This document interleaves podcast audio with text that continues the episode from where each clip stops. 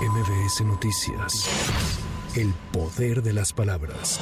El gobierno federal aumentará 25% la pensión para adultos mayores en enero de 2024. Además, el presidente López Obrador indicó que si el presupuesto lo permite, podrían aumentar las becas para estudiantes de nivel básico. Estamos por enviar el presupuesto del año próximo al Congreso y ya se está contemplando un incremento del 25% a las pensiones de adultos mayores. Y todos los programas de bienestar van a tener aumentos, aun cuando solo se considere el incremento inflacionario. Pero todos van a tener aumento. Estamos pensando, porque no queremos que se gaste más de lo que ingresa, no queremos que haya déficit, porque no queremos endeudar al país, no queremos aumentar impuestos. Estamos pensando que si nos alcanza, vamos a incrementar el número de becas, sobre todo para educación básica.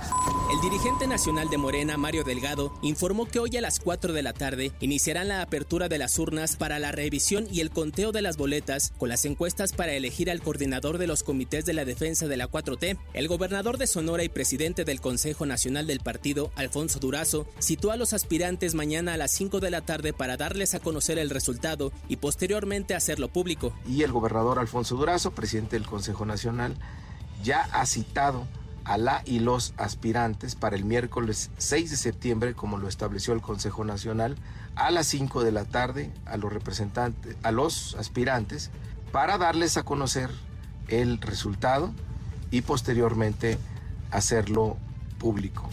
Autoridades de Michoacán reportaron la fuga de tres reos de alta peligrosidad del penal de municipio de La Piedad, colindante con los estados de Jalisco y Guanajuato. La Guardia Civil informó que la fuga ocurrió anoche a través de una de las torres de vigilancia del penal ubicado en la carretera La Piedad Zamora. Dos de los reos fueron detenidos en octubre de 2016 como responsables del asesinato a balazos del sacerdote católico José Alfredo López Guillén, párroco del poblado de Janamuato en el municipio michoacano de Puruándiro.